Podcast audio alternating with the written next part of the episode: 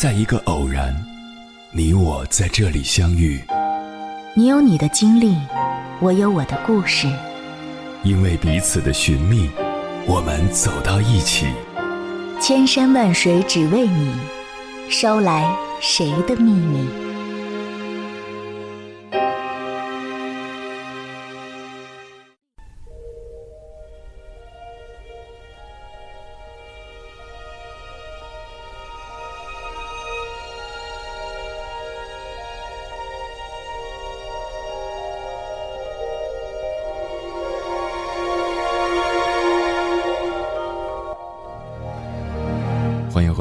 各位夜行者，这里是正在直播的中国交通广播心灵夜话栏目《千山万水只为你》，深夜不孤单，我是迎波，我要以黑夜为翅膀，带你在电波中自在飞翔。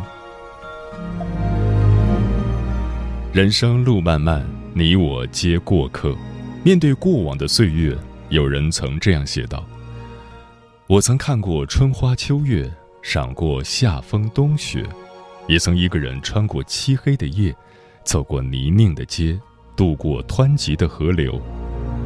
我曾像一只摇摆的浮萍，随风摇曳，四处飘荡；也曾渴望能遇一人，将我妥帖安放，免我惊扰，免我流离，免我无知可欺。我笑，仿佛全世界都在笑；我哭。全世界便只有我一人在哭。穿过生命幽暗的岁月，我们终会明白，有些路只能一个人走。我们都是彼此生活的旁观者，他有他的前程，你有你的方向。一个人终要走陌生的路，看陌生的风景，经历自己该经历的喜悦和苦痛。承受自己该承受的委屈和压力，才能无惧艰难，好好的生活。也只有经过生活的洗礼，才会慢慢懂得心安即归处。明代的小窗幽记中有这样一副对联：“宠辱不惊，看庭前花开花落；去留无意，望天上云卷云舒。”为人处事，视宠辱如花开花落般平常，才能不惊；视名利如云卷云舒般变幻，才能无益。得之不喜，失之不忧，宠辱不惊，去留无意。丰子恺有句话：“不宠无惊过一生。”面对生活，面对变故，面对荣辱。多一点平常心，不恐不惊，无忧无惧。人若想怀有平常心，就需要学会修心。修心不是逃离，不是躲避，而是坦然的面对人生苦难，全然的接受此刻正在发生的一切好与坏。修心是一个持续的过程，是一辈子的事。急不得，要慢慢来。活在这纷扰的世间，我们总要为漂泊的心找到一个归处，看淡得失，知足常乐，宠辱不惊，在心里修篱种菊，悠然见南山。这个世界上，真正的世外桃源，不在任何地理位置，只在心安处。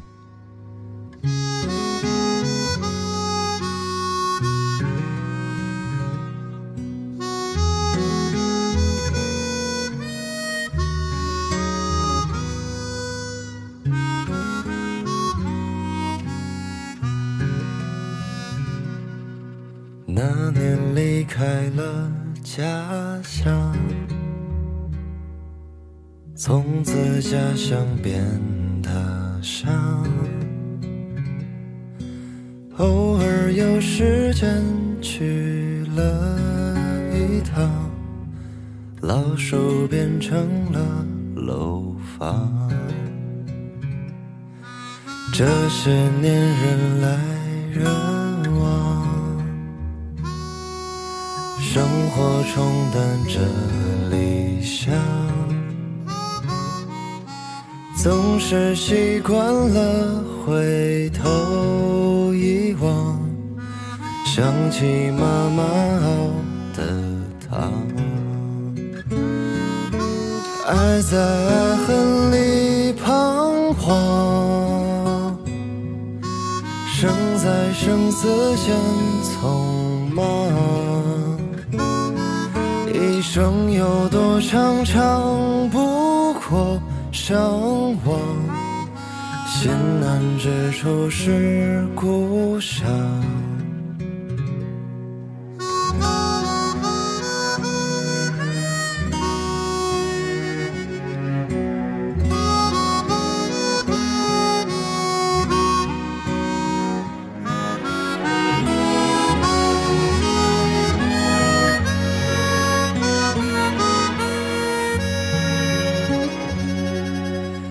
这些年人来人往，生活冲淡着理想，总是习惯了回头一望，想起妈妈熬的汤，爱在爱恨里彷徨。生死间匆忙，一生有多长，长不过相望。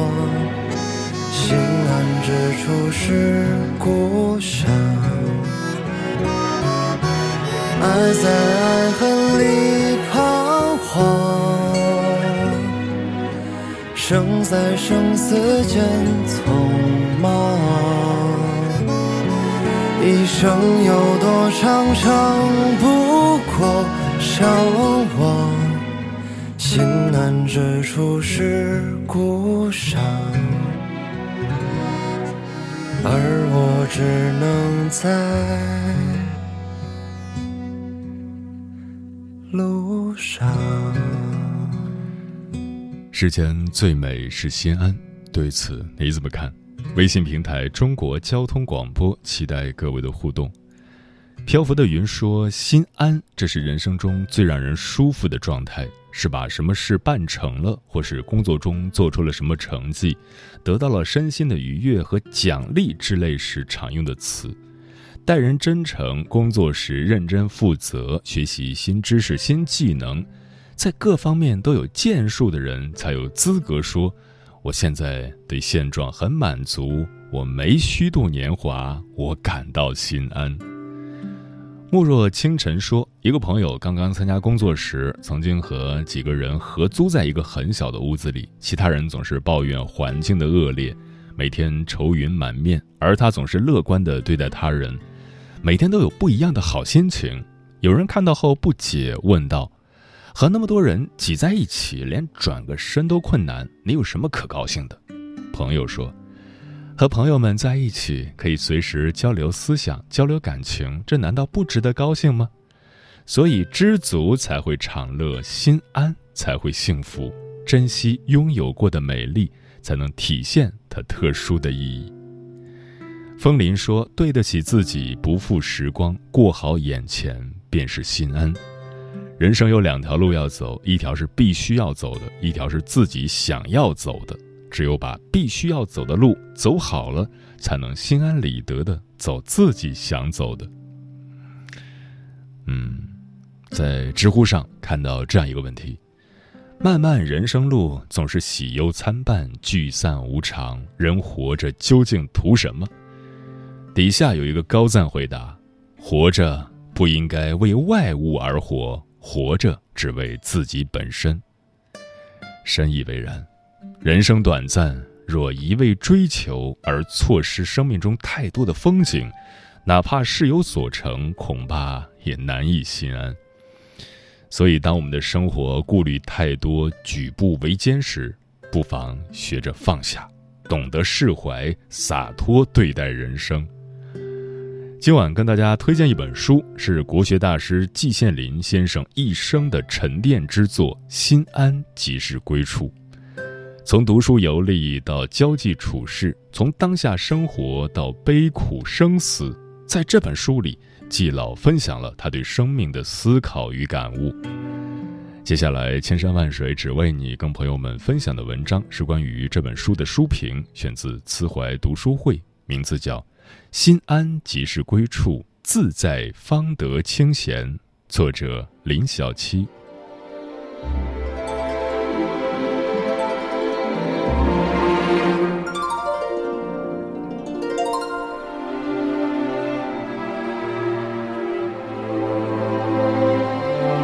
三毛说过：“心若没有栖息的地方，到哪里都是流浪。”但在季羡林先生的《心安即是归处》这本书中，处处是人间烟火，常常有淡然之心。季老的世界从不孤独，因为心有归处，枯荣随缘，所以才无畏无惧，潇洒自由。与书相伴，才能遇见更好的自己。关于读书，很多人会有这样的想法。我们看过那么多书，却丝毫记不住书中的内容。书对我们到底有什么用？其实读书有时候就像空篮打水，看似篮中一无所有，可与之前未打水的篮子相比，却从里到外焕然一新。季老曾说：“天下第一好事还是读书。”他自称自己是一个枯燥乏味的人，几乎没什么嗜好，唯一的乐趣就是读书。他将读书作为探索世界、探索自我的一种方式，从书中汲取营养，将知识内化为一种精神驱动力，更好的丰富了自己，充实了自己。季老的阅读史便是他人生的成长史。那些读过的书，都在他心中留有印记，融进骨子里，伴随他走过了一生。我也有这样的感受，有时候读过的书，从中汲取的那些知识，却让自己拥有了面对生活的底气。白岩松曾说，他在年轻时读过曾国藩的传记，时过多年，他发现里面的许多情节，自己都想不起来了。但书中的价值观也成了他一生的价值观。三毛说：“读书终究是为了取悦自己，可实际上，读书是让我们变成更好的自己。字里行间却有人生浮沉，那些不起眼的字符总能打动我们，并给予力量，让我们变成更优秀的自己。”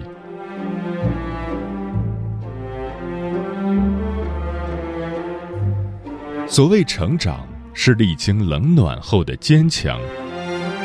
罗振宇曾说过：“成长就是你主观世界遇到客观世界的那道沟，你掉进去了叫挫折，当你爬出时便是成长。”每个人都会掉入这条名为“成长”的沟壑，关键是我们如何从中爬出来。季老在书中讲到：“人世间因果错综复杂。”所以我们要尽人事而听天命，保持心态的平衡。走运时要想到倒霉，不要得意的过了头；倒霉时要想到走运，不必垂头丧气。心态始终平和，情绪始终稳定。该坚守时坚守，该放手时放手，这样我们才能看到这个世界的善意。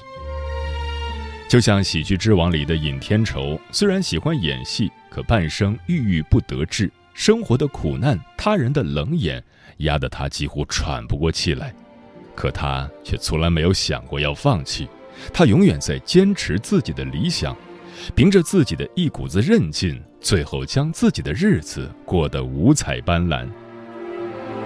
这个社会没有一帆风顺，但也没有跨不过去的坎儿。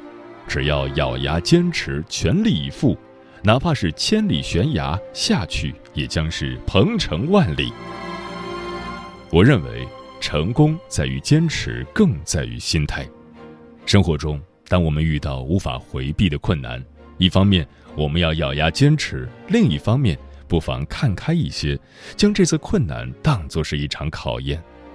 这样也许很难，但唯有爬过这条沟，跨过这道坎儿，才能收获成长，才能活成自己希望的模样。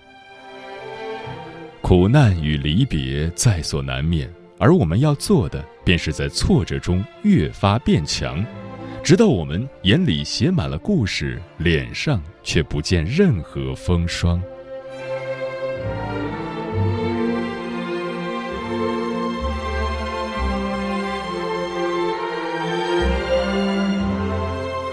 活到极致，人生的快乐在于简单。我们总是有这样的思量：为什么懂得很多道理，却依然过不好这一生？其实，杨绛先生之前就曾说过，我们的问题不在于读书不多，而在于想的太多。很多时候，我们知道的越多，反而思虑越多，心也跟着乱了。凡事从简单出发，日子过得简单一些。反而可以获得真正的快乐。季老的生活中就处处透着简单的快乐。他曾讲过一个生吃活鱼的故事。季老赴延吉出行，当地的朋友要请他吃一顿饭。餐厅里，厨师端上一条活蹦乱跳的大鲢鱼，季老觉得新鲜，以为厨师会现场表演烹饪技巧，可朋友却拿起筷子直接邀请他开吃。季老虽有尴尬，无奈之下只好客随主便。可这时桌上的鱼却发话了：“你们人太损了，勾心斗角之余，把心思全用在了吃上。”虽然觉得挺有意思，可事实上这段与鱼的对话却是季老尴尬无措时的遐想。收回心思后，便是接触新鲜事物，吃大鳞鱼所带给他的快乐与满足。人活到极致，便应该是这样返璞归真、本色天然，不会纠结于平常的琐屑杂事，也不会太在意生活的与众不同，而是将内心沉淀下来，关注这个世界有趣的瞬间。我也是这样认为的，简单才是幸福，那些求而不得的欲望只会让人感觉烦恼。周国平曾说。如果一个人太看重物质享受，就必然要付出精神上的代价。生活不简单，尽量简单过，开心一些，简单一点，这才是人生最大的幸福。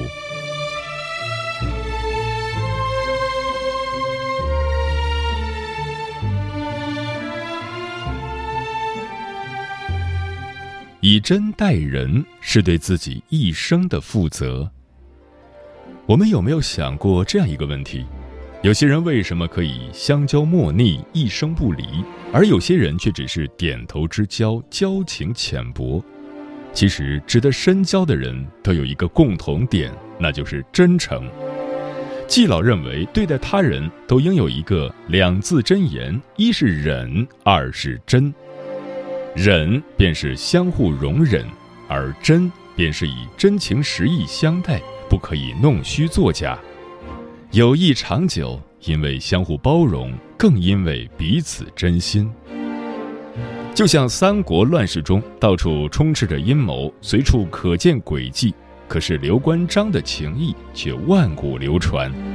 刘备从不负关羽、张飞二人，食同席，寝同榻，这才有了后来的关羽千里走单骑，张飞当阳桥断后。所有的感情都源于一个“真”字，因为彼此真心付出，三人的感情才经住了时间的考验。古人说：“以利相交，利尽则散；以势相交，势去则清；唯以心相交，有不失矣。”真诚待人，才会有人与你共患难；若虚情假意，只会让人疏远你。我以为真正的聪明人都懂得以真待人，小胜靠谋，大胜靠德。唯有取得别人的信任和认可，我们的人生才能走得更远。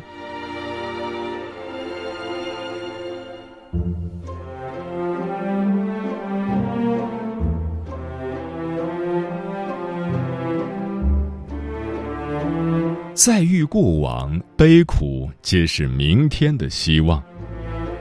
梵高曾说过这么一句话：每个人心里都有一团火，但路过的人只看到烟。每个人的经历只有自己清楚。面对过往，有的人选择了憎恨、抱怨，而有的人则选择了原谅、坦然。季老出身贫困，六岁时便背井离乡，独自一人外地求学。之后虽学成归来，成为了北京大学教授，却被四人帮迫害，积劳成疾。可他并没有抱怨过什么，甚至在文革期间还偷偷翻译了印度史诗《罗摩衍那》。季老说。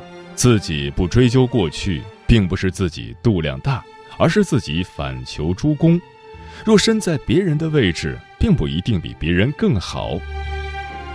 关于悲喜荣辱，季老从来都看得很淡，仿佛过去的一切苦难只是为了衬托如今的幸福。其实，看清一个人，往往要在低处看他对生活的态度。身处窘境而不忘初心的人，往往具有独特的魅力。梁文道曾看着木心五十岁的照片，啧啧惊叹。他见过很多文革中回来的作家，难免身子前弓，神情沮丧惶恐。可木心完全没有这些，他的精气神儿很足，甚至超过年轻人。木心觉得，越是没落，越见精神。越是热爱生活的人，越是相信希望就在明天。再遇过往，也会说一句：“成绝世事，尽可原谅。”我觉得如此洒脱，需要太大的勇气与毅力了。但也正是这份对过去的释怀与放下，才能让人对明天心怀憧憬，所向披靡。过去也许很残酷，但只是暂时的。前方有乌云，但也有躲在背后的阳光。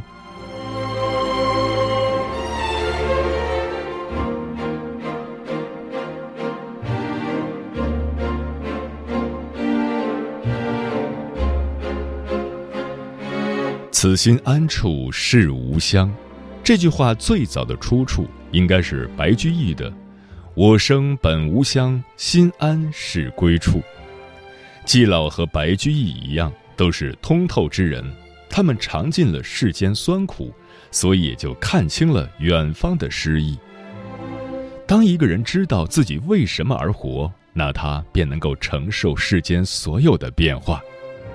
无论是功成名就，还是穷途落魄；无论是平凡人生，还是完美生活，都能够用豁达乐观来面对，驻足风雨处。静观花开落。季老很喜欢陶渊明的一首诗：“纵浪大化中，不喜亦不惧。应尽便须尽，无复独多虑。”人生一世，草木一秋，所谓的大千世界，不过是一场虚妄。人终要有一颗平常心去感受、去体会世间种种、人间百味。自然一些，便能随缘自在；豁达一些，就能安心恬淡；纯粹一些，才能尽享清欢。岁月易老，时光易变，心安即是归处，自在方得清闲。愿人生有梦为马。愿生活谈笑温情，愿人间烟火时时有情，处处皆安。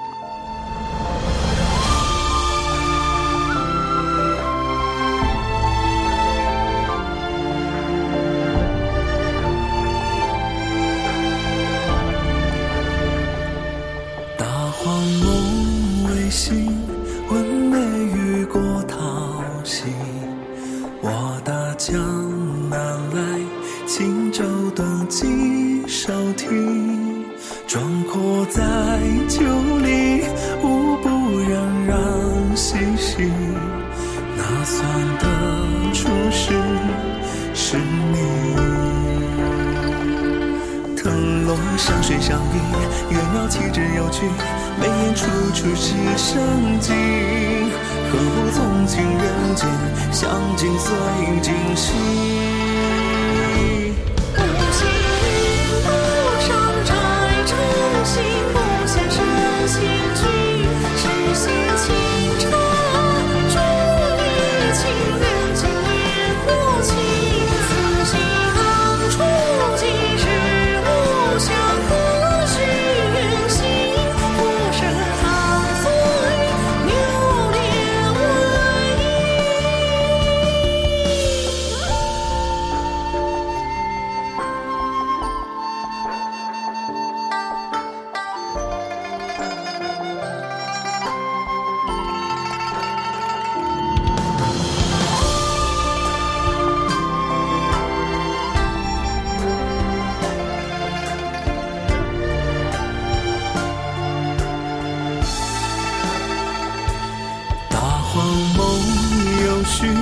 问花开，桃李李。